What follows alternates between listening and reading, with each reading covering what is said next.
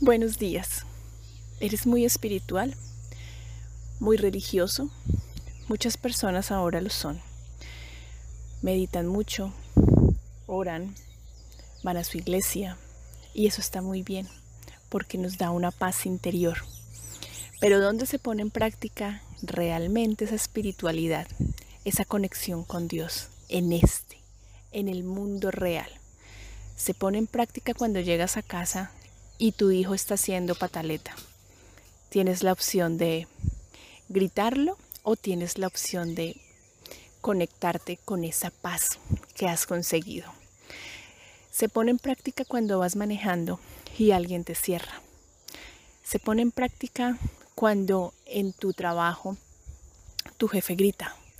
Así es que se pone en práctica. Así es que te das cuenta qué tan espiritual realmente eres, qué tan conectado estás con la divinidad. Y no quiere decir que un día que le grites a alguien ya no eres un ser espiritual, ¿no? Sí lo eres.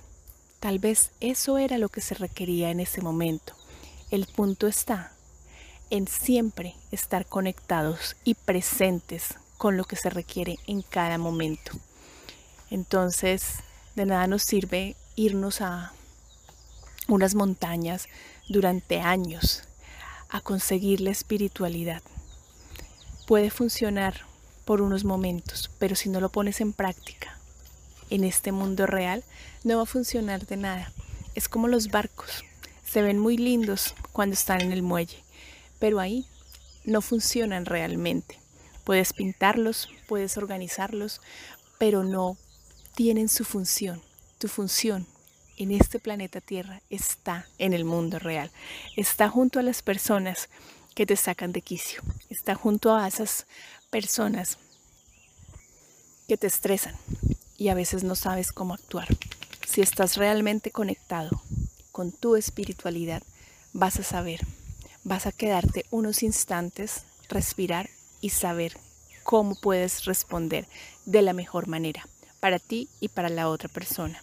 Entonces, te atreves hoy a realmente conectar con esa espiritualidad, a poner en práctica en el mundo real esa espiritualidad.